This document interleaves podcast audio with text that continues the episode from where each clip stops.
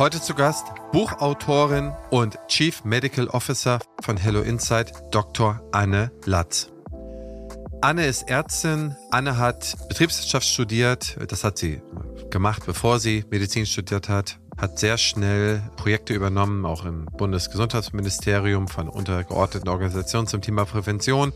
Hat sich auf die Prävention spezialisiert, war da in den USA und hat vor einigen Jahren ein sehr relevantes Startup mitgegründet und zwar Hello Insight mit drei Österreichern. Der Sitz ist auch in Wien. Ist sie als Kölnerin sozusagen die deutsche Vertretung in diesem Startup und die machen die permanente Glukosemessung, also so wie bei Diabetikern. Da gibt es so, ein, so eine Art Pflaster hinten auf die Schulter da gibt es eine App dazu, wo dann permanent der Blutzuckerspiegel gemessen wird, wo der Annäherung, wo der Korrelation rausgebildet werden, wo man das dann reinladen kann, was man gerade isst oder gegessen hat, was passiert in der Nacht, wo gibt es dann Ausstöße von Cortisol, das heißt, wo gibt es dann Stressausstöße? Und so weiter und so weiter und so fort. Also das ist wahnsinnig spannend. Ich habe von Max Gotzler, den hatte ich auch mal hier im Podcast erfahren, der hat gesagt, zum Beispiel bei ihm, es spiked eine Tomate überhaupt nicht also Spiked heißt, löst dann sozusagen so diese, diese kleinen Zuckerschocks aus, aber anderes umso mehr. Und das heißt, es ist für jeden Menschen individuell, wie er oder sie auf etwas reagiert. Dann sprechen Anne und ich über die Unterschiede in der Medizin zwischen Männern und Frauen dass die Frauen sensationell untererforscht sind. Es gibt da so eine Forschungslücke. Auch das konnte man bei dem Sinclair beispielsweise nachlesen, dass diese ganzen Tests, Labortests eigentlich immer nur mit männlichen Mäusen gemacht wurden, nie mit weiblichen. Und man hatte einfach angenommen, das ist ja eh alles das Gleiche. Und nachher kam raus, okay, es hier gibt ja sensationell abweichende Ergebnisse zwischen männlichen und weiblichen Mäusen. Am Ende sprechen wir auch noch über das, wo ich dann zuletzt drüber gestolpert bin, über ihr ja, Bestsellerbuch, wenn man so will. Wege aus der Klinik aus Ende 22 ist das erschienen. Das ist, wenn man so will, ein bisschen provozierender Titel, aber wenn man ihn durchliest, dann ist es nicht zu provozieren. Es wird suggeriert, warum sollte man sich eigentlich nicht zu lange in einer Klinik aufhalten? Ist mal ganz einfach runtergebrochen. Was gibt es denn da sonst noch für Möglichkeiten? Darüber sprechen wir auch noch. Ja, verabredet haben wir uns dann auch auf ein Recall sozusagen, denn Anne ist sehr nah an der Wissenschaft, hat auch viele interessante Sachen wieder hier mitgebracht und es ist für alle hörenswert, die sich sehr gern mit ihrer oder seiner Gesundheit beschäftigen und gerne auch noch mehr über sich selber erfahren wollen, länger jung bleiben wollen, wenn man so will, gesund bleiben wollen insbesondere. Und ich wünsche euch viel Spaß beim Zuhören. Es ist eine kürzere Episode geworden, knapp unter 50 Minuten.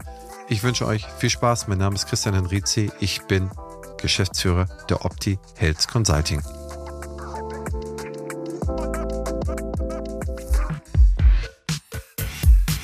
Herzlich willkommen zum Praxisflüsterer Podcast Staffel 9 Level Up Tellerrand Wissen Extended. Ich interviewe führende Experten und Expertinnen aus den Bereichen Gesundheit, Kommunikation, Finanzen, Leadership und vielen mehr. Denn genau die Themen, für die wir in der Hektik des Alltags oft keine Zeit finden, sind wichtig, um dauerhaft Höchstleistung zu erzielen und unseren finanziellen Erfolg zu sichern. Lass dich vom umfangreichen Wissen dieser Profis begeistern, setze ihre Tipps direkt um und werde mit deiner Praxis noch erfolgreicher. Partner der Staffel ist wie immer die BFS. Ja, heute zu Gast Dr. Anne Latz. Liebe Anne, ich freue mich sehr, dass du hier heute zum Interview Zeit gefunden hast. Und äh, bevor wir loslegen, erzähl doch mal, wer bist du und wo kommst du her? Ja, vielen, vielen Dank für deine Einladung. Ich bin Anne, ich bin Ärztin und habe auch einen BWL-Hintergrund. Das heißt schon per Definition sehr interdisziplinär aufgestellt und das zieht sich eigentlich durch meinen ganzen Werdegang. Also ich habe diese beiden Studiengänge eben machen dürfen, habe dann ganz klassisch in der Patientenversorgung in der Uniklinik in Köln im Bereich Psychosomatik und Psychotherapie begonnen, mich weitergebildet, dann auch im Bereich Ernährungsmedizin und Lifestyle Medicine, Lebensstilmedizin. Das ist noch nicht so, so etabliert hier, aber es geht alles so in Richtung Prävention und habe dann parallel aber auch wieder so ein bisschen diesen ja, betriebswirtschaftlichen, unternehmerischen Werdegang angestoßen und habe dann nach der Klinikzeit erstmal Vollzeit für ein Startup in den USA gearbeitet. Amboss kennt vielleicht der ein oder andere hier auch. Da geht es ja sehr viel medizinisches Wissen und habe dann vor über drei Jahren auch den Weg gefunden in die digitale Medizin, also wirklich so die Startups Digital Health Bereich und wie es so schön heißt, Healthcare Innovation. diese ganzen trendy Begriffe und habe da erst als sogenannte Chief Medical Officer, die CMOs heutzutage sind ja Medical, nicht nur mehr No Marketing, gearbeitet und jetzt dann vor zwei Jahren ein eigenes Unternehmen gegründet mit drei österreichischen Mitgründern, wo wir uns so im Bereich digitale Prävention ansiedeln und da vor allem kontinuierliche Glukosemessung als ein ganz, ganz innovatives Tool auch für Gesunde nutzen, wo ich natürlich gerne ein bisschen darüber berichten kann. Genau, und das mache ich aktuell in Kombination mit meiner Kliniktätigkeit. Das heißt, so ist es irgendwie wieder so ein, so ein rundes Ding. So ist es ja bei uns Ärztinnen.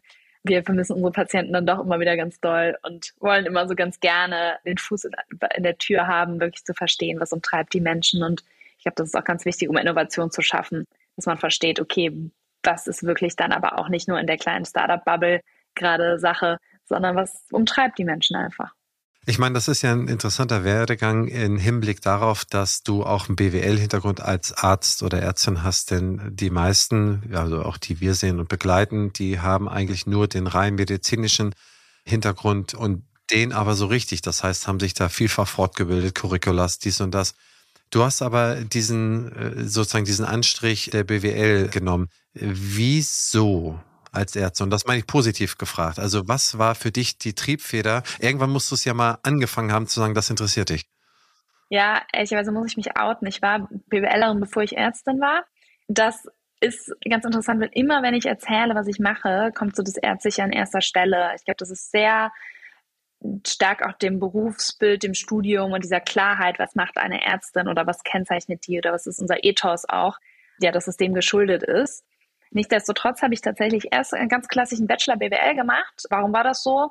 Das war ziemlich langweilig, die Entscheidung. Ich habe ein gutes Abi gemacht, wollte irgendwas studieren, wahrscheinlich Jura oder BWL und wollte recht weit weg von zu Hause. Das heißt, ich bin von Köln, wo ich aufgewachsen bin, nach München gegangen, habe da an der LMU, super Uni für BWL, irgendwie angefangen und habe dann halt den Bachelor gemacht. War dann fertig, war immer noch sehr jung, also 21.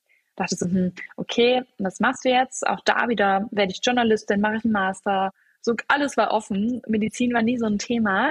Aber dann kam mir irgendwie so diese Idee und dachte ich, ach, probier doch mal da dich noch zu bewerben. Ja, und wie kam es dann? Ich habe eine Zusage bekommen fürs Medizinstudium in Düsseldorf, also wieder heimatnah und auch für den Master dort. Und das war natürlich so, ja, erstmal so dieser Gedanke, okay, guckst du dir beides an und, und schaust dann irgendwie, was passt. Ja, und dann war es irgendwie auf einmal sechs Jahre später und ich hatte dann doch nichts abgebrochen, sondern beides weitergemacht, weil es sich so schön auch kombinieren ließ von den Themen. Ich hatte immer sehr coole Professoren, die halt, sei es psychische Gesundheit am Arbeitsplatz, im BWL-Kontext konnte ich bearbeiten, der Masterarbeit. Die Doktorarbeit war in medizinischer Psychologie. Also ich hatte immer sehr so diese Möglichkeit, irgendwie beide Herzen da so zu, zusammenzubringen. Und natürlich muss ich schon zugeben, hat Medizin einfach weit bis heute einfach den größten Raum in meinem Leben, weil es ist einfach, wie du gesagt hast, ein sehr langes, sehr Weiterbildungs-, sehr lernintensives Studium und auch Berufsbild, wo auch die Halbwertszeit von Wissen ja total krass ist. Also wir müssen ja immer uns weiterbilden. Ja, und so, so bin ich hier gelandet. Ja, das ist Wahnsinn, denn in der BWL, wo ich ja herkomme, da ist es eigentlich gar nicht so sehr notwendig, wenn man nicht irgendwie Steuerberater wird oder Jurist.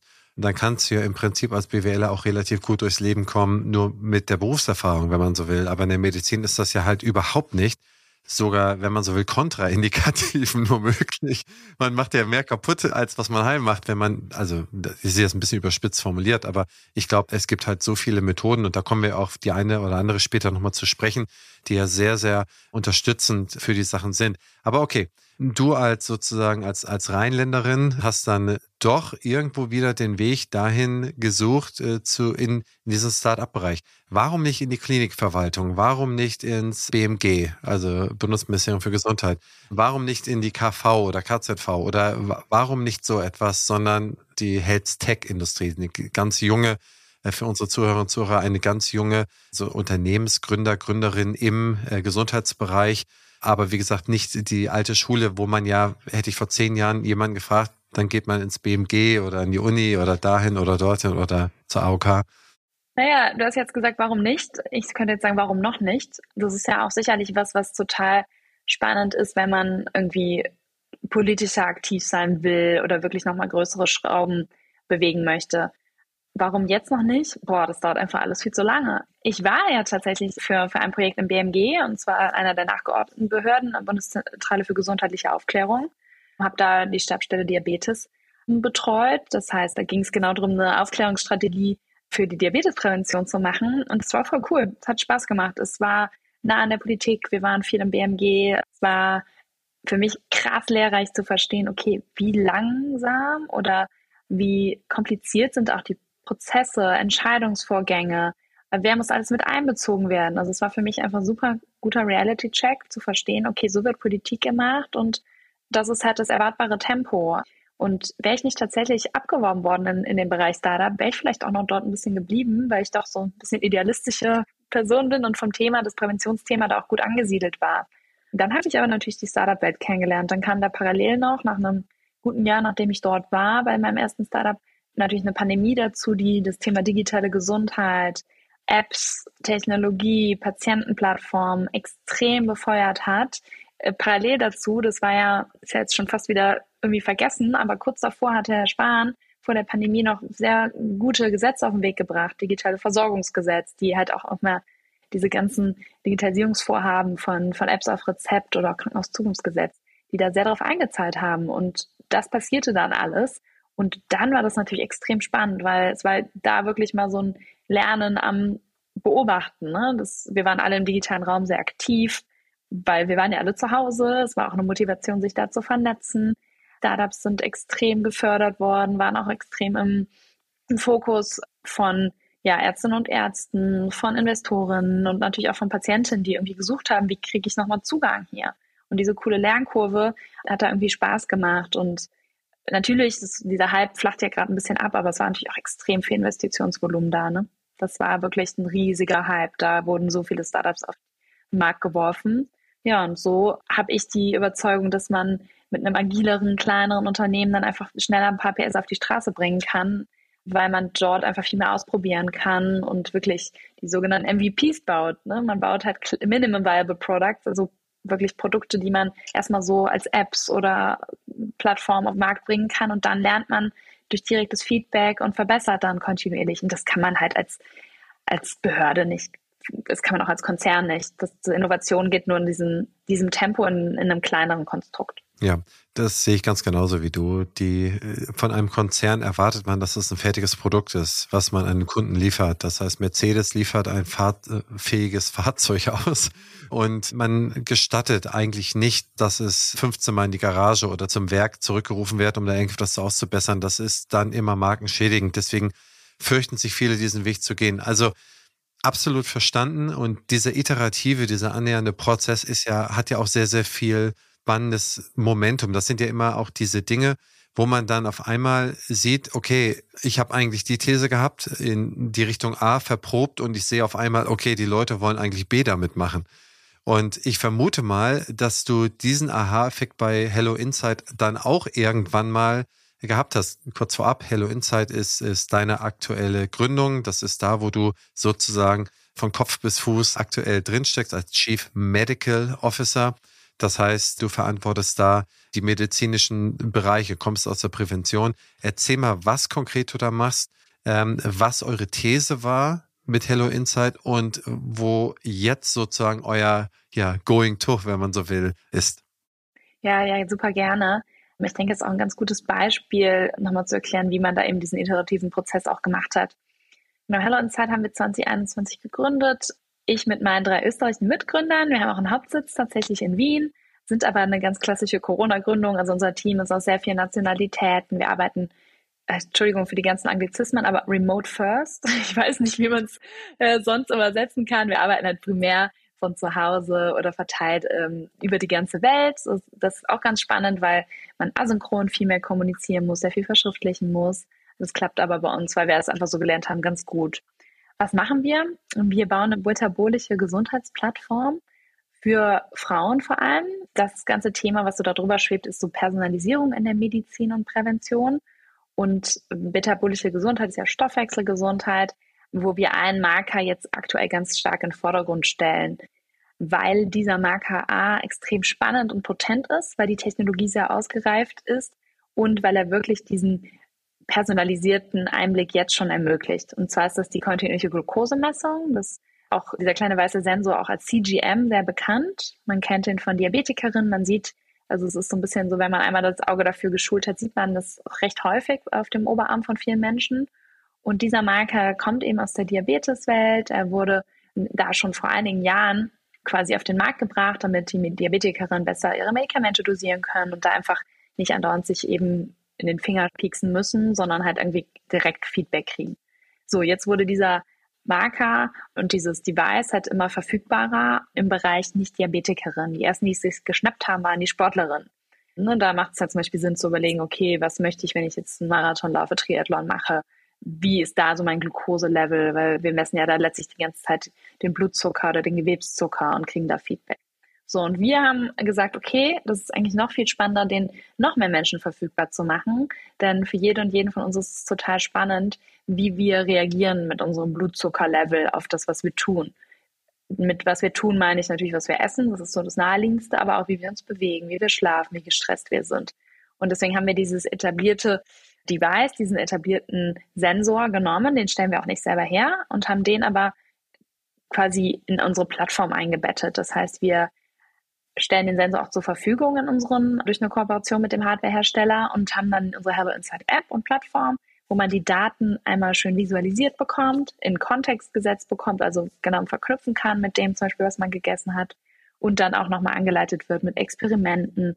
Man kriegt auch Feedback, was könnte man verbessern von der Kombination, wie man was ist, vom Timing etc.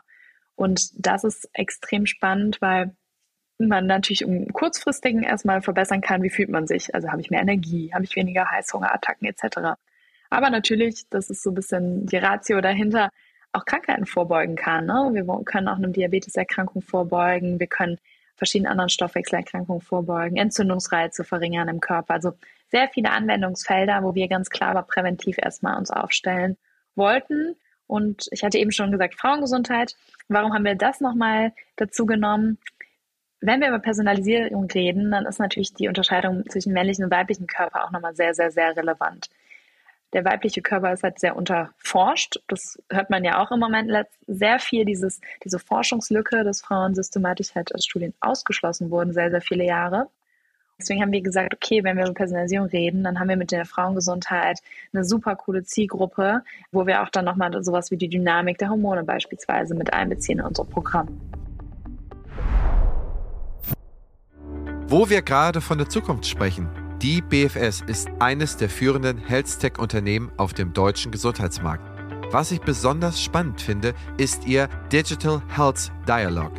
Hier werden die Gesundheitsthemen der Zukunft aufgelistet und gemeinsam diskutiert.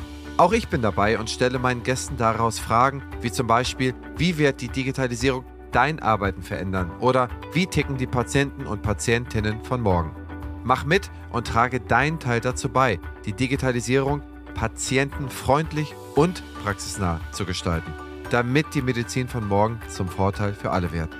Zu finden ist diese unter meinebfs.de-dhd. Ich wiederhole, meinebfs.de-dhd. Du bist zahnärztliches Fachpersonal und möchtest in der Praxis mehr Verantwortung übernehmen? Bei unserer hybriden Ausbildung zum IHK-zertifizierten Praxismanagerin lernst du acht Wochen vollständig digital, wann und wo du möchtest. Weiter erhältst du an sechs aufeinanderfolgenden Tagen geballtes Fachwissen vor Ort. Halte deine Abwesenheit in der Praxis und zu Hause so gering wie möglich, bleibe flexibel und lerne trotzdem das Maximale, das man in diesem Themenbereich lernen kann. Lehrgangsstart ist im September 2023 Weitere Informationen und Anmeldemöglichkeiten findest du unter www.opti-pm.de.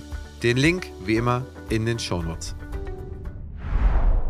Ein passendes Ergänzungsformat zum Praxisflüsterer ist Küste und Kiez mit meiner Co-Host Dr. Anne Heitz. Wir beantworten Fragen in 15 bis 20 Minuten und immer und stets Dienstag früh in eurem Podcast-Player ihr Charme, mein Gepolter. Ich glaube, das ist unterhaltsam. Hört doch einfach mal rein. Ich finde das sehr spannend, dass, dass, also fangen wir mal bei dem letzten an, dass die Frauen untererforscht sind. Man, also ich das erste Mal gehört habe, dachte ich, okay, ist vielleicht irgendwie ist so ein bisschen Übertreibung in die eine oder andere Richtung, was da programmiert wird. Und dann habe ich in dem Buch von dem David Zinkler, Das Ende des Alterns, da habe ich gelesen, wie er gesagt hat, dass systematisch 40 Jahre lang, also seitdem es diese Mausforschungsergebnisse gibt, dokumentiert sind, es wurden im Prinzip nur männliche Mäuse untersucht in den Tierversuchen. Und das jetzt bei den Versuchen, wo sie jetzt, ich, er sagte irgendwas seit acht Jahren oder so, machen sie jetzt die Versuche immer auch mit einer weiblichen Gruppe. Das gibt sensationell differierende Ergebnisse. Da ist mir erstmal klar, ich habe gesagt, okay, das kann doch wohl nicht sein. Das ist doch, ein Mensch ist doch Mensch. Das kann doch nicht so unterschiedlich sein. Und da ist mir klar geworden, dass das, was du sagst, und das kann man, glaube ich, hier mal ganz dick und fett unterstreichen, dass das nicht nur eben am Rande Sportler, Sportlerinnen sind, sondern das ist ein signifikanter, alles verändernder Unterschied. Total, absolut. Also ich, mir ging das ganz genauso wie dir. Ne? Wir haben das im Studium auch. Also ich habe diese Woche noch gelesen, wir haben ja das Deutsche Ärzteblatt und jede unserer Niederlassungen, wir haben jetzt das Rheinische Ärzteblatt bei mir und da ging es um, letztlich, ich glaube, es war sogar der Leitartikel zu gendersensiblen Forschung und äh, gendersensiblen Initiativen für Nordrhein-Westfalen, es ist ja über in Deutschland jetzt mehr, mehr ein Thema. Charité Berlin hat da ja auch einen Lehrstuhl zu. Und da ist mir jetzt aber auch noch mal klarer geworden, dass A, haben wir es im Studium nie systematisch gelernt, wurde in Studien auch nie nach Gender so stratifiziert. Frauen haben aus verschiedensten Gründen oft nicht an Studien teilgenommen. Natürlich der Hauptgrund immer, man weiß nicht, was zum Beispiel ein Medikament mit einer möglichen Schwangerschaft macht. Ne? Das ist natürlich immer so, so ein Thema. Aber auch aufgrund der Komplexität der Hormone wurden Frauen rausgenommen. Das heißt, wir haben unzählige, eigentlich den Großteil der Medikamente auf dem Markt, wo wir gar nicht wissen, ob der für Frauen nicht deutlich niedriger dosiert sein müsste, denn die Konstitution ist nun mal anders oder wo wir einfach diese Unterscheidung gar nicht machen. Und das ist schon Wahnsinn. Ich meine, das andere Beispiel ist ja auch immer, ne, Thema Herzinfarkt ist ein gutes Beispiel. Frauen haben viel, viel häufiger kardiovaskuläre Erkrankungen, super hohe Todesursache. Und die Symptome zum Beispiel von einem Herzinfarkt unterscheiden sich halt extrem von denen von Männern.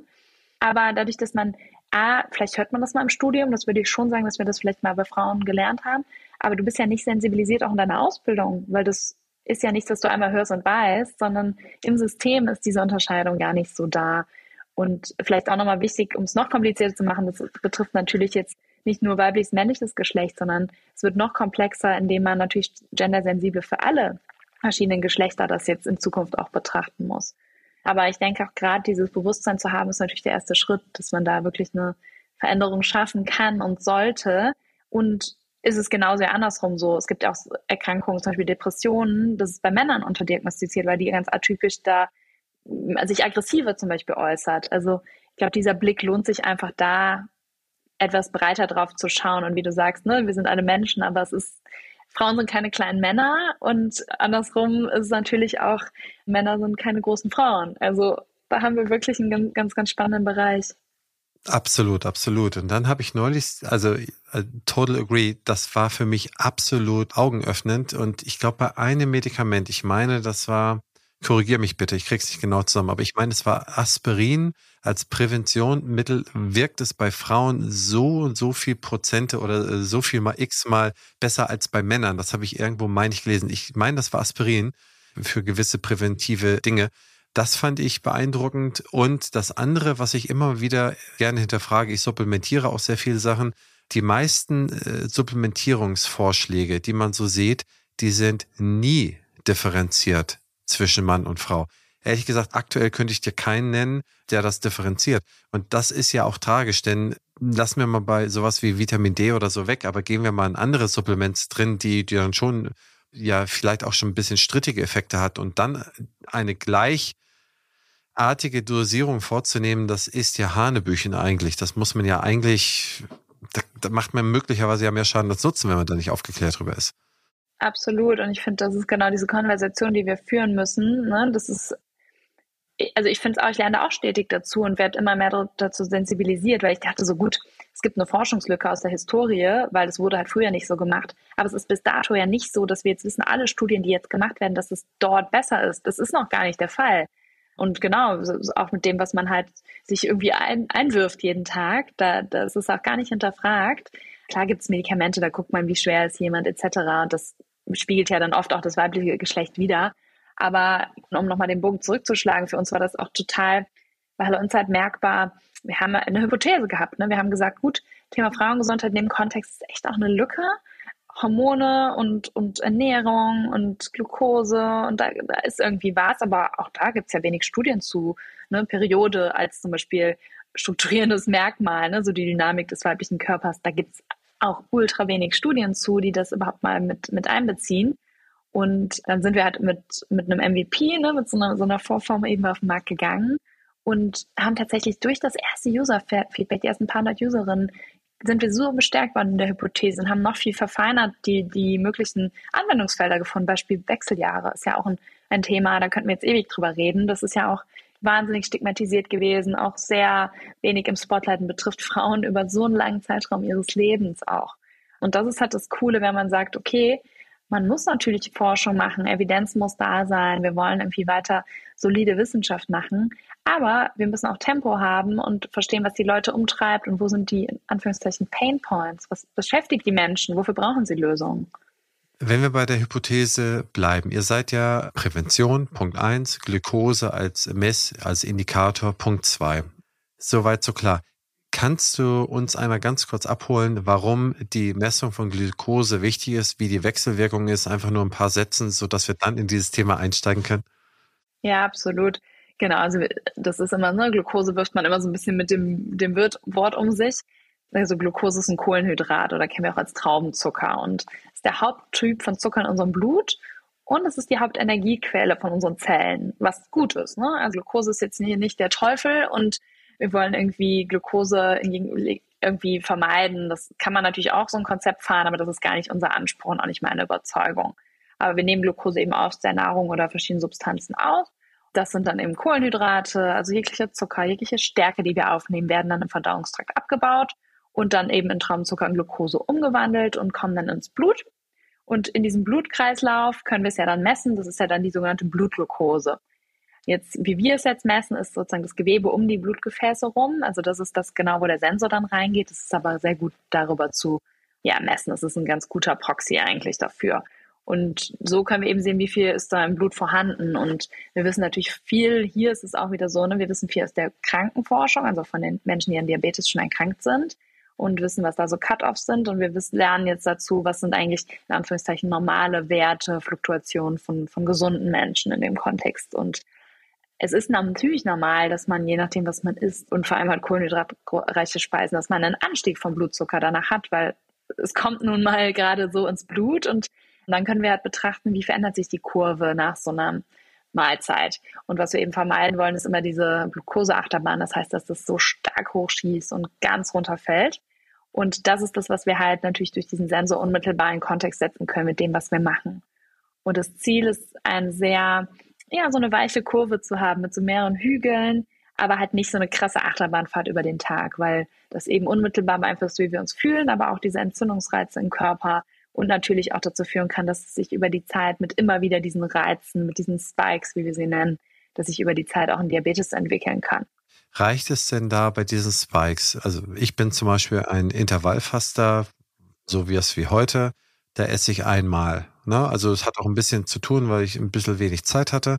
Und jetzt esse ich einmal, habe einmal gegessen. Und das, da bin ich mir sicher, ich weiß es aber nicht, aber ich bin für mich persönlich sicher, dass ich da garantiert einen harten Spike habe, weil ich einmal gegessen habe, den ganzen Tag wird es flat gewesen sein und dann schlägt das einmal aus und fällt wieder zurück. Ist es da besser, also aus deiner Erfahrung oder von den Daten, die ihr jetzt so messt, ist es da besser, wenn man dann, dass ich mir da zwei kleine Mahlzeiten draus mache und dazwischen noch zwei Stunden warte? Oder ist es durchaus wie, ja, ich glaube, der Sinclair hat das mal empfohlen, einmal am Tag zu essen oder so. Aber wie gesagt, was ist da so ein bisschen die richtige Annäherung? Oder ist vielleicht die richtige Annäherung Möglichkeit drei, dass man das für sich selber erstmal messen sollte, um für sich selber den richtigen Weg zu finden? Ja, also die korrekte Antwort wäre natürlich wieder mal it depends und ich würde 10 nehmen, aber ich würde dich erstmal zurückfragen, wie fühlst du dich denn nach der Mahlzeit oder auch ein, zwei Stunden nach der Mahlzeit? Ja, also heute super gestern bei der Mahlzeit habe ich eigentlich auch nur eine, ja, doch, ich habe noch ein bisschen genascht nach das, aber ich habe eine Mahlzeit gehabt und danach habe ich auch ein bisschen viel vielleicht gegessen. Das hat mir sehr gut geschmeckt. Und danach war ich hundemüde. Also da habe ich den Spike sprichwörtlich gemerkt in einer, in einer hohen, erhöhten Müdigkeit. Aber heute ist es nicht so. Ja, aber das ist perfekt die Antwort darauf, denn klar ist kein Spike besser als ein Spike und natürlich ist ein äh, Spike besser als zwei, etc ob du auch krass gespiked hast. Das ist ja auch wirklich, muss ein richtig steiler Anstieg sein. ist ja auch die Frage. Ich denke nicht, dass jede einzelne Mahlzeit, die du isst, wenn du einen Tag isst, dazu führt, dass du einen wahnsinnig starken Anstieg hast.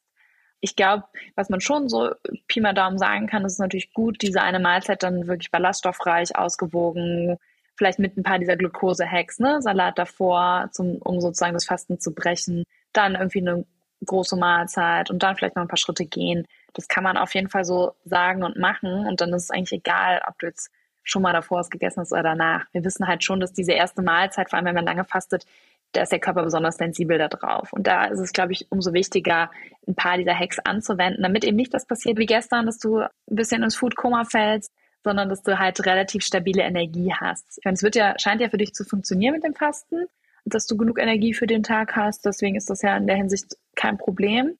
Ich glaube, das Thema Fasten ist halt generell was, auch hier wieder, wo man als Frau echt aufpassen muss. Also das ist was, das klappt für viele Männer besonders gut und ähm, es ist auch für das Thema Langlebigkeit, Longevity, ne, da kommt ja David Sinclair sehr her, sehr etabliert und ich finde das auch per se ein, ein gutes Konzept. Man darf das aber auch nicht so bei einem Kamm scheren, weil Fasten kann für viele auch ein Stressor sein und gerade der weibliche Körper ist sehr empfänglich für solche Stressoren und gerade Frauen, die zum Beispiel Zyklusbeschwerden haben oder schwanger werden wollen, die müssen echt aufpassen damit. Ja, ja, das glaube ich. Gehen wir mal da jetzt noch mal ein bisschen tiefer rein, nach, nachdem wir die Glukose da definiert haben. Also ich werde mir so ein, so ein Bab auf der Schulter werde ich mir jetzt auf jeden Fall besorgen. Ich wollte mir den Herbst schon besorgen. Da hatte ich gedacht, was waren meine Hürden, warum ich den nicht schon längst habe? Im Herbst wollte ich in Urlaub fliegen, dachte ich, okay, wenn ich den jetzt kurz zum Urlaub mache, kann es ja nur 14 Tage, da muss ich den ja erneuern.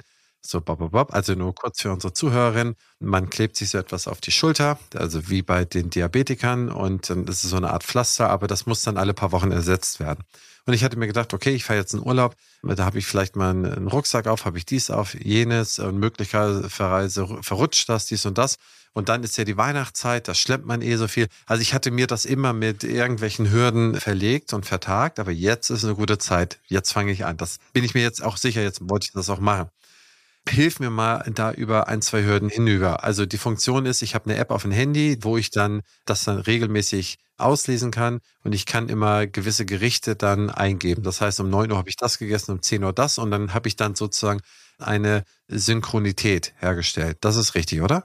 Das ist total korrekt. Also genau, vielleicht nochmal zum Sensor. Du bringst dir den selber auf auf deinem Oberarm, am besten ein bisschen weiter hinter am Arm. Bei den Frauen sage ich immer da, wo es ein bisschen wabbelt. Die Männer haben da meistens ja nicht so diesen Bereich. Auf keinen Fall wabbelt das. Auf keinen Fall, auf keinen Fall bei dir würde ich das auch nicht erwarten. Aber wichtig, dass man sich nicht so seitlich auf die Schulter macht, auf diesen Muskel, ne, nicht auf den Deltoideus, sondern so ein bisschen weiter hinten. Dann bringt man sich das an. Schön, dass du keine Angst hast vor Nadeln, weil das für viele die erste Hürde ist natürlich, dass man mit so einem Sensor, der Sensor wirklich so einen Mini-Faden in die Haut gibt. Die Nadel hilft dabei. Die Nadel geht auch wieder raus. Also das ist nochmal auch wichtig zu betonen. Und dann bleibt der Sensor genau zwei Wochen auf deinem Arm und dann macht man ihn selber wieder ab. Genau, und die Insight-App wird damit verknüpft. Du musst noch nicht mal auslesen, sondern die Daten werden automatisch rübergegeben nach dem initialen Verknüpfen. Das heißt, du siehst kontinuierlich deine Kurve. So, ähm, wie du sagst, bei dir wahrscheinlich in den Fastenphasen recht konstant. Nachts gibt's dann manchmal, je nachdem, was die Leber macht oder so, auch nochmal so natürliche Schwankungen, Cortisol, also Stresshormone. Ne, morgens gibt's oft so einen kleinen Anstieg, was völlig normal ist, weil ne, der Körper gibt uns setzt die Energie frei für den Tag. Und dann gibst du ein, genau, bei dir ist es dann nicht so aufwendig. Einmal am Tag würdest du dann zum Beispiel ein Foto machen von dem, was du isst und idealfall noch ein paar Variablen hinterlegen. Wir haben so ein ganz einfaches Sliding dahinter, ne? wie groß war die Portionsgröße. Kannst natürlich nochmal Zutaten, also was ist da drin, ne? Keine Ahnung. Ist es dann Pizza, Käse, Salami, so als ganz simples Beispiel. Und je differenzierter du natürlich Input gibst, wie immer mit Daten, desto differenzierter kriegst du auch Output. Und so fütterst du die App dann halt über die Zeit. Er hat Sport wird automatisch über die Schnittstelle mit zum Beispiel Apple und Google wird dann automatisch hinterlegt. Und dann gibt es natürlich in der App noch verschiedene Inhalte, Experimente, die du machen kannst. Wenn du jetzt irgendeine Hypothese hast, du trinkst den Kaffee mit der falschen Milch oder zur falschen Zeit und reagierst da immer sehr stark drauf, und kannst du das auch nochmal ganz, ganz einfach angeleitet machen. Ja, und so werden die Daten dann wirklich für dich individualisiert dargestellt und auch ausgewertet. Stichwort Seeing is Believing. Ne? Du siehst dann wirklich, was für dich zutrifft und kannst dann einfach zwei Wochen so rum experimentieren und wirklich verstehen. Ne? Dann kannst du wirklich objektivieren. Auch hatte ich wirklich gestern so einen Anstieg und die Glukoseachterbahn und habe deswegen jetzt gerade so eine Müdigkeit zwei Stunden später gehabt.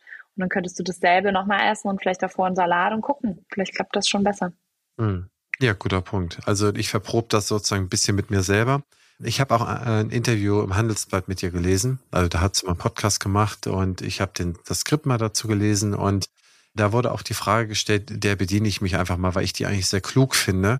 Ist das denn so, dass man dauerhaft dann dieses Pflaster, also alle 14 Tage wechseln, von der These her tragen sollte?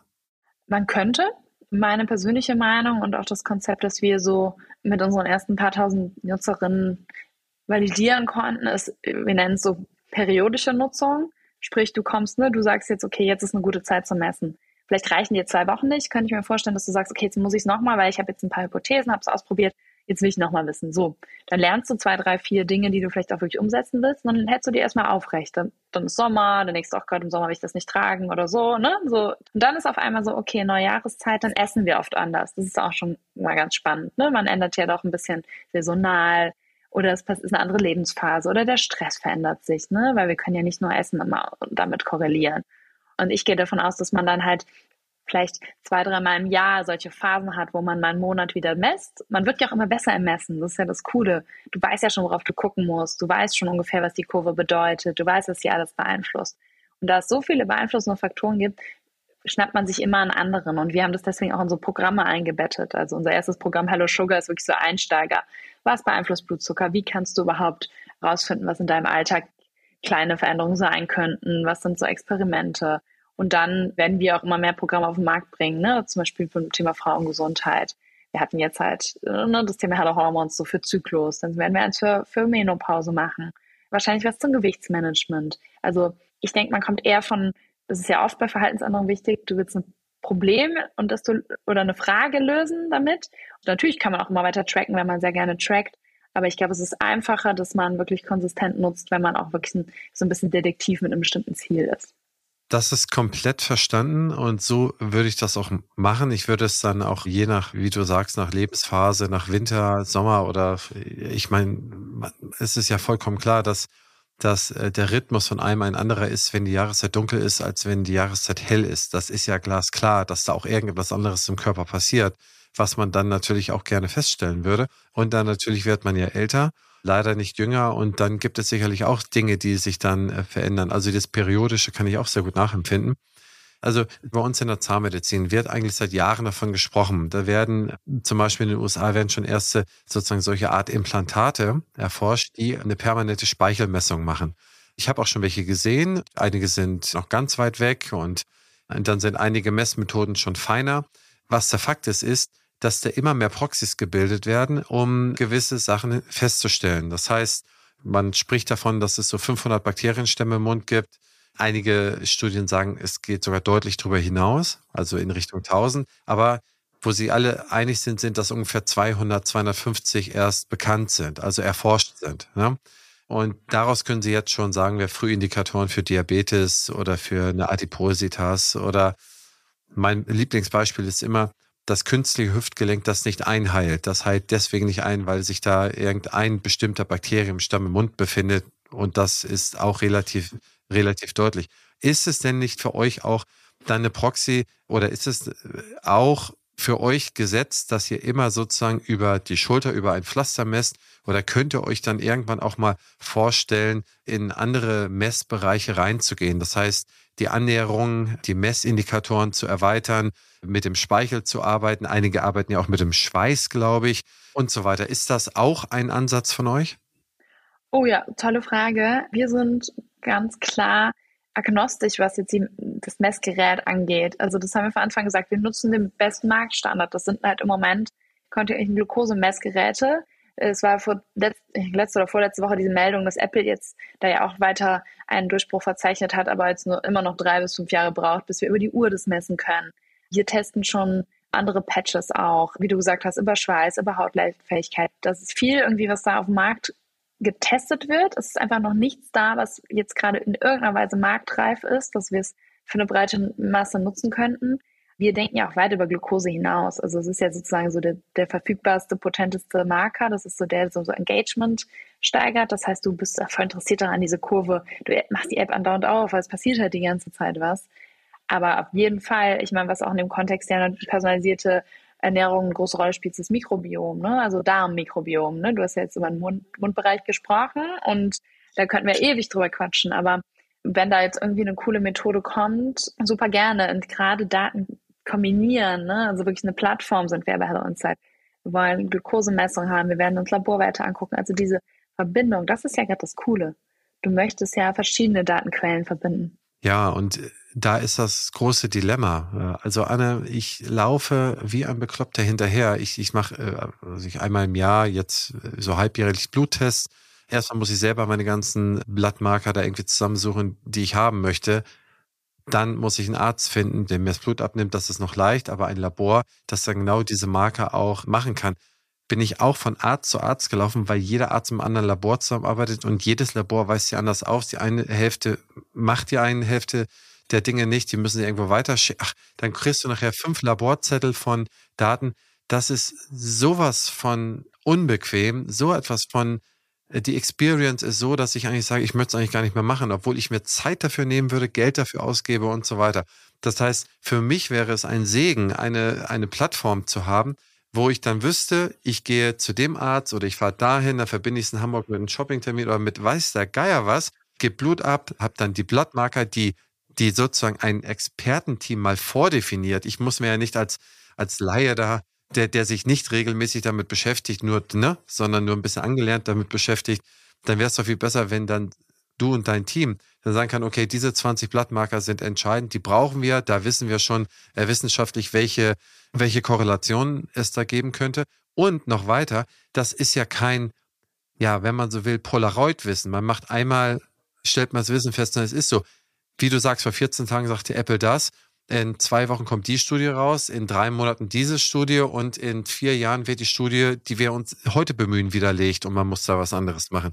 Das heißt, man, ist ja permanent dabei, sich weiterzuentwickeln. Und wenn man seinen Körper da kennenlernen will und sich selber optimieren kann, dann glaube ich, dann sollte man zumindest, wenn man irgendwie so ein bisschen das Geld hat, sollte man sich die Zeit nehmen, sich da so anzunähern. Aber ich scheitere zum Beispiel kolossal an meinen Bluttests und nicht kolossal, aber ich würde sagen, vielleicht habe ich so 30 Prozent Ergebniszufriedenheit von der Technik, von den Sachen, die ich wiedergeliefert bekomme. Ist das denn nicht auch etwas, wo man sagen kann, okay, das nehmen wir auch irgendwann mal mit auf oder ist dieser Markt so divers und die Labore arbeiten alle so unterschiedlich, dass es nicht möglich ist, sowas zu machen?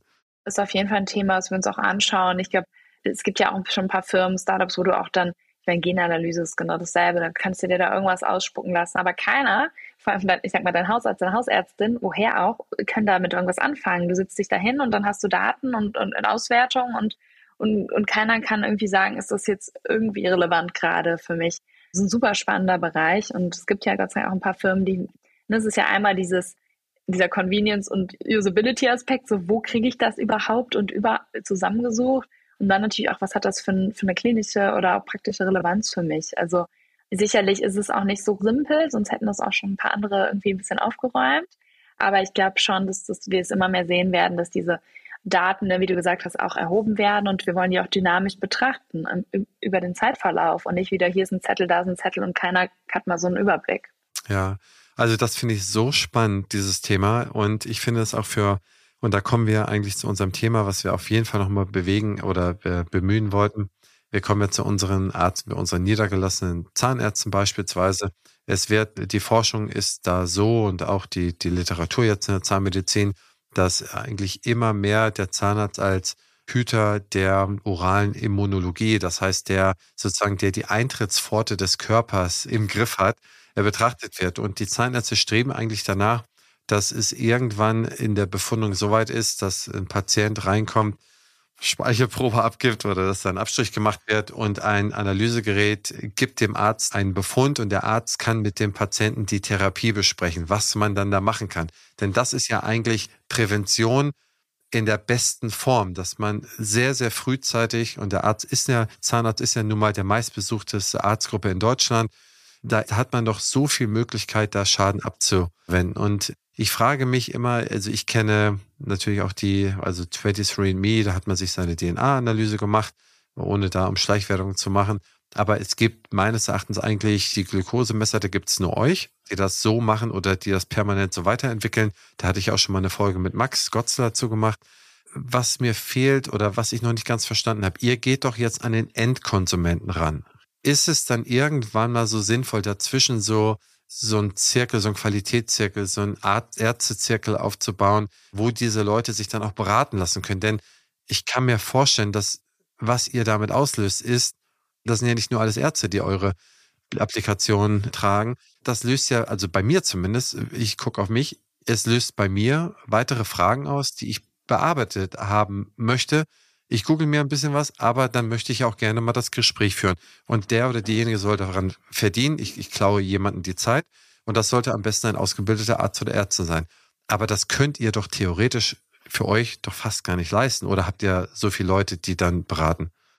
Naja, es hat zwei Komponenten. Einmal ist es natürlich schon auch ein Teil, was man versucht, digital und durch eine sehr gute Usability und sehr viel wirklich gute Anleitung digital abzubilden. Und dann haben wir Ernährungsberaterinnen, die halt nochmal da unterstützen, die halt gerade auch nochmal helfen, die Daten irgendwie in Kontext zu setzen, etc. Da kriegen wir auch eine große Nachfrage nach. Das ist einfach im Moment noch nicht vom Geschäftsmodell so der, im, im, im Fokus, dafür sind wir einfach viel zu jung. Aber ich sehe das genauso wie du. Menschen wollen von Menschen beraten werden, ihre Daten bestmöglich verstehen. Und das kann man beliebig weiterspinnen. Nur ich glaube, das lernt man halt auch im Gründertum, dass man halt eins nach dem anderen machen muss. Erstmal Glucose sauber, dann kommen mehr Sachen dazu. Ne? Und dass wir erstmal verstehen müssen, was sind überhaupt die häufigsten Fragen? Wo fangen wir da immer wieder an? Und da ist natürlich gerade diese, diese Gespräche als mit unseren Ernährungsberaterinnen auch fast wie so eine User Research, weil du kriegst dann natürlich genau die Fragen. Ich glaube, man braucht einen hochschlauen Befund. Den kann man vielleicht irgendwann voll elektronisch machen, also dass man irgendwas feststellt nach dem Lega Artis, also nach dem aktuellen Stand dann braucht man irgendwie einen Experten, der mit einem dann die Therapie durchplant. Ne? Also für die, für die es dann Bewandtnis hat. Jetzt habe ich jetzt versucht, einen ganz eleganten Übergang zu finden zu deinem Buch. Wege aus der Klinik. Das ist frisch erschienen, also zum Weihnachtsgeschäft passenderweise 22 erschienen. Und dieses Buch, das ist ein bisschen auf den ersten Blick kontrovers. Ne? Ich finde es persönlich super. Ich kann es jedem empfehlen. Aber wenn man nur den Buchdeckel liest, dann könnte man meinen, okay, sind die Patienten in den Kliniken nicht mehr gut aufgehoben. Ich will dir jetzt einfach eine Steilvorlage geben, dass du mal erklären kannst, worum es in dem Buch gibt und welches Ziel du oder beziehungsweise ihr damit verfolgt, dieses Buch geschrieben zu haben. Ja, super gerne. Ich glaube, das, das Problem oder warum es so eine Steilvorlage ist, ist der Titel Wege aus der Klinik. Im Englischen wird es schon viel klarer. Da heißt es Beyond the Bedside. Also wir machen gerade die englische Übersetzung noch fertig. Das Buch wurde von mir mit zwei Co-Autorinnen geschrieben, beides Ärzte, und Ärztin, die entweder unternehmerisch tätig sind oder die, Johanna ist halt auch noch Fachärztin für Unfallchirurgie und auch noch da Vollblutärztin da tätig. Aber wir haben halt alle in den letzten Jahren die Erfahrung gemacht durch unsere Karrieren, dass nicht mehr so diesen ganz klassischen Arztberuf geben muss, beziehungsweise dass es immer mehr ein Bewusstsein und auch ein Wunsch kommt von vielen jungen Kolleginnen und auch etwas Älteren schon, ja, da so ein bisschen hybridere Modelle vielleicht zu haben oder einfach tatsächlich auch ja, auch das, die Patientenversorgung zu verlassen und ihre Kompetenzen woanders einzusetzen, sei es im Bereich Innovation, sei es in der Pharma, sei es im Bereich Politik, sei es im Bereich Beratung oder Journalismus. Also ich glaube, das ist ja im Ärztlichen oft sehr vorgefertigt, dass man denkt, und das lernen wir halt auch nur im Studium, ich studiere Medizin, ich werde Arzt, Ärztin in der Patientenversorgung. Und diese Diskussion wollten wir nochmal ein bisschen, ja, öffentlicher führen, weil wir ganz oft einfach angesprochen werden und sehen, dass ein gewisser Bedarf da ist und wir in dem Buch einfach nochmal aufarbeiten, okay, was sind die Kompetenzen, die du hast, die du auch haben solltest, um XYZ zu machen? Solltest du wirklich gehen oder was könntest du machen, um einfach glücklicher im Arztberuf zu sein? Weil ich glaube, so diese, man, man kennt ja diese ganzen Zitate, 50 Prozent der Ärzte denken über einen Klinikwechsel nach. Ärzte arbeiten für 11 Euro die Stunde, kam letzte Woche. So diese ganzen diese ganzen Bedingungen, die einfach da herrschen, vor allem natürlich in der Klinik, wo wir halt gesagt haben, okay, wir müssen das so ein bisschen analysieren und einfach erklären, was gibt's noch, weil das ist so die häufigste Frage von den Kolleginnen. Kann ich überhaupt was anderes außer Arzt, Ärztin in der Klinik sein? Und sollte ich das auch machen? Und ja, es ist irgendwie aber auch ein schönes Buch geworden, weil wir merken, es inspiriert Leute, es ist irgendwie sehr vielfältig und natürlich möchten wir nicht, dass alle Menschen irgendwie die Patientenversorgung verlassen. Das steht auch ganz klar da drin, sondern dass wir genau da gucken, was sind denn diese dualen Rollen? Wie kann man denn das smarte Erfahrungswissen, diese ganze klinische Erfahrung auch wiederum in Innovationen bringen? Ja, das ist so, so ein bisschen der Kern von unserem Buch. Also ich kann es nur jedem unserer Zuhörerinnen und Zuhörer empfehlen. Es ist ein ganz, ganz tolles Buch. Wir haben nur Ambulante hier als Zuhörer und Zuhörerinnen. Den spielen viele von den Dingen, ja, wenn man so will, ja, öffnen denen nicht, nicht die Augen, sondern äh, bestätigen denen nochmal, was die eigentlich, die haben sich ja aktiv dafür entschieden, nicht in der Klinik zu sein, sondern sich niederzulassen und haben den Fokus auf der ambulanten Behandlung auch viel, also ich meine, viele Praxen, die operieren, haben natürlich auch, äh, auch Betten in ihren Praxen und es gibt Praxen auch mit bis zu 300 Mitarbeitern haben wir. Das heißt, man hat hier schon die Strukturen und versteht die Klinik, aber der Fokus ist unglaublich schnell, die Leute auch wieder raus aus der Praxis zu bekommen, äh, sozusagen die Behandlung zu machen und den Leuten auch ein gewisses Rüstzeug zu geben. Das heißt, ich glaube, das ist eine sehr, sehr gute Ergänzung zu jedem ambulant Niedergelassenen, sich da einfach mal so ein bisschen dieses Wissen da mal reinzuholen. In dem Sinne, ja, liebe Anne, ich danke dir recht herzlich. Wir haben uns ja so verabredet auf ungefähr eine Dreiviertelstunde. Das haben wir ziemlich genau geschafft. Ich danke dir wirklich für deine Zeit und viele Grüße nach Köln. Und ja, ich drücke euch ganz dolle die Daumen mit Hello Insight, dass ihr die aktuellen wissenschaftlichen Trends äh, stets erfasst, einbaut und die neuen Methoden zur Erfassung dieser Proxys oder dieser Messgeräte auch immer habt. Also ich bin großer Fan davon. Ich werde es jetzt selber ausprobieren. Und ich glaube, je je länger die Zeit ins Land geht, desto mehr Leute wird es geben, die sich so aktiv um ihre Gesundheit bemühen, weil es so wichtig ist, dass sie nicht krank werden oder die Krankheit sehr lange rausschieben, dass ihr da einen sehr, sehr wertvollen Beitrag leistet. Denn es muss solche Firmen geben, die sich damit beschäftigen. Wer soll es sonst machen? Also dafür auch nochmal ein herzliches Dank von mir. Ja, danke dir für die Einladung und auch viel Spaß beim Testen. Und ich bin irgendwie auch nochmal ganz happy, dass du mir nochmal so auch diese innovativen und auch diese Relevanz von Zahngesundheit hast du mir jetzt nochmal richtig präsent gemacht. Also finde ich auch cool in dem Kontext, weil ich habe eine super moderne Praxis. Ich werde jetzt hier nicht den Namen nennen, aber die machen, die bieten mir immer sehr viele Sachen auch an, genau wie du angedeutet hast. Und das finde ich immer total cool zu sehen, wie, wie die Medizin da noch Spaß machen kann und Gesundheit. Man will ja auch wie nicht nur gesunde Zähne behalten, sondern auch einen gesunden Körper. Ja, absolut. Und also wie gesagt, unsere Zuhörerinnen und Zuhörer sehen dich jetzt nicht außer so ein paar Clips, die wir für TikTok und so produzieren und Instagram aber äh, dein äh, Gebiss ist perfekt. Also insofern, man sieht schon, dass du sehr, sehr viel Wert drauf gelegt hast. Insofern wirst du da auch wahrscheinlich ganz vorne stehen, wenn, wenn auch da, wenn es da neue Innovationen gibt und wenn du in einer vernünftigen Praxis gibt. In Köln gibt es wahnsinnig tolle Praxen, also wahnsinnig tolle, auch in der Umgebung. Das heißt, da, äh, wenn es solche Methoden gibt, dann wirst du da ja wahrscheinlich sehr nah dran sein. Beruflich sowieso. Also insofern Anne, wir können uns ja vielleicht mal in zwei Jahren wieder verabreden auf einen Talk. Da updaten wir uns mal gegenseitig ab, was es so Neues wissenschaftlich gegeben hat. Sehr gerne. Machen wir so. Super. Ich wünsche dir noch einen schönen Abend. Mach's gut. Ich dir auch. Dankeschön. Ciao, ciao. Und Sie, liebe Zuhörerinnen und Zuhörer, wenn es Ihnen gefallen hat, dann hinterlassen Sie doch bei Spotify oder iTunes 5 Sterne und einen kleinen Satz. Das hilft sehr beim Algorithmus und ich freue mich sehr auf die nächste Folge. Bis dahin, Ihr und Euer Christian Henrizi.